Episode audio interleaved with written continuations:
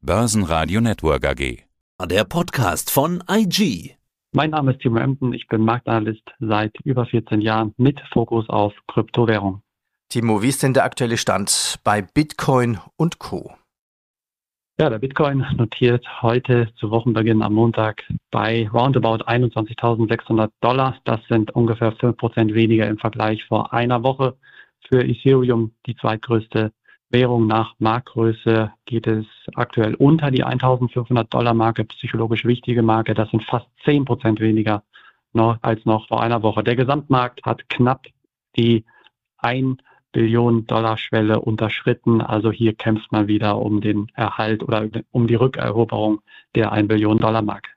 Die Börsen liefen mir verdammt gut. Also besonders wenn man den DAX anschaut, über 15.000, stabil, sogar Richtung Allzeithoch unterwegs. Wie war denn bisher das Kryptojahr für die Währungen? Ja, eigentlich richtig gut, das kann man schon so sagen. Ich denke, das, das trifft es. Also zumindest zu oder seit Jahresbeginn haben Anleger doch hier wieder verstärkt Fuß gefasst. Auch würde ich schon sagen, irgendwo im Einklang mit den traditionellen Aktienmärkten. Also daran hat man sich orientiert. Und vor allen Dingen haben wir hier im Kryptosektor natürlich auch so wieder das Prinzip Zuversicht eben auch natürlich, dass die Inflationsraten hierzulande, aber auch jenseits des Atlantiks vor allen Dingen dann wieder rückläufig sich bewegen, was natürlich dann auch die Zinssorgen wieder drosselt. Also das ist so ein bisschen die Hoffnung am Markt, dass man hier doch auch aus Anlegersicht ähm, vielleicht sogar wieder auch Zinssenkungen hier ins Spiel bringt. Das wäre natürlich eine frohe, schöne Nachricht, wenn das tatsächlich so sein sollte, gen Jahresende. Aber das sind natürlich nur Fantasien. Also die Praxis sieht wahrscheinlich anders aus. Aber zumindest war das seit Januar beziehungsweise bis heute auch so ein bisschen die Fantasie. Ja, ist denn die Bitcoin-Rallye schon wieder vorbei? Banges Warten auf die US-Inflationsdaten. Warum beeinflusst eigentlich die US-Inflationsdaten? Klar, die Börsen, aber warum auch Kryptowährungen?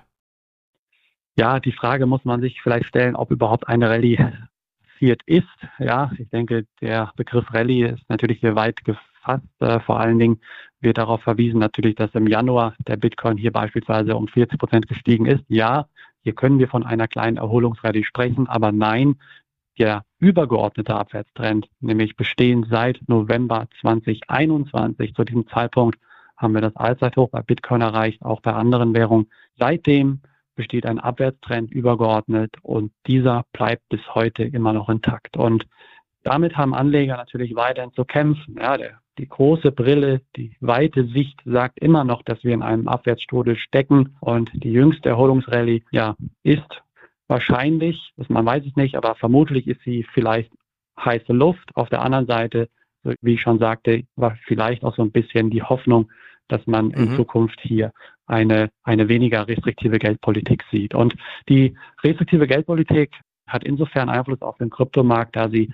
natürlich nicht nur den Aktienmarkt, insbesondere aber Tech-Werte gerne dann auch hier beeinflusst, negativ beeinflusst, steigende Zinsen, die Aussicht auf steigende Zinsen beeinflusst die Tech-Werte insbesondere negativ was dann eben auch nicht zuletzt zulasten zu Kryptowerten gehen, da die sehr eng mit Tech-Werten korrelieren. Ich habe eine Überschrift gefunden, da hieß es, ja, ist diese Bitcoin-Rallye schon wieder vorbei? Du hast das ja gerade auch zitiert. Ist jetzt Zeit, Gewinne mitzunehmen? Ja, man darf nicht vergessen, dass wir im Monat beim Bitcoin fast 40 Prozent gestiegen sind. Stand heute, jetzt allein im Februar, sind es jetzt ja wieder 6 Prozent, 7 Prozent weniger, die wir eingebüßt haben. Also das muss man schon so sehen, dass angesichts dieser im Vergleich zu den Kurshöhen, die wir, die wir noch im Dezember oder November hatten, ja, zum Vergleich, da standen wir bei fast 15.000 Dollar, sind diese Kurshöhen aktuell doch durchaus ambitioniert. Und angesichts dieses Terrains würde ich schon sagen, dass hier Gewinnmitnahmen jetzt nicht weiter verwunderlich sind. Das würde ich schon so unterstreichen. Allerdings würde ich jetzt aber auch nicht hier ganz schwarzmalerisch daran gehen und agieren, sondern auch sagen, dass derartige Kursrücksetzer, Inflationsdaten oder beziehungsweise die Inflationsdaten, die auch bevorstehen, dass man hier im Vorfeld dann auch wieder möglicherweise den Einstieg finden kann, vielleicht an der 20.000 Dollar Marke oder vielleicht auch 21.000 Dollar. Banges Warten auf US-Inflationsdaten. Ja, was ist denn zu erwarten jetzt? Ja, konkret erwarten Fachmänner, Ökonomen, dass der Preisdruck in den USA im Monat Januar im Vergleich zum Vorjahresmonat bei 6 6,2 Prozent gelegen hat. Im Dezember lag er noch bei 6,5 Prozent und auch mal zum Vergleich im Juni lag er noch bei 9,1 Prozent. Aber eben seit Juni 2022 befindet sich hier die Teuerungsrate jenseits des Atlantiks eben auf dem absteigenden Ast. Was natürlich in Aktienmärkten, aber auch Kryptowerten hier durchaus gelegen kommt, denn rückläufige Teuerungen nähren bzw. drosseln ja die Zinsfantasien. Also man ist durchaus in den USA dann entsprechend weniger unter Druck, hier das Zinsniveau, das Tempo im Zinserhöhungszyklus möglicherweise nochmal zu forcieren. Also man wird natürlich erstmal abwarten und Tee trinken im Vorfeld der Veröffentlichung, aber ich gehe stark davon aus, dass man hier doch dann vielleicht morgen Nachmittag dann auch wieder positive Impulse erwarten kann. Timo, ich danke dir. Danke. Ich danke dir.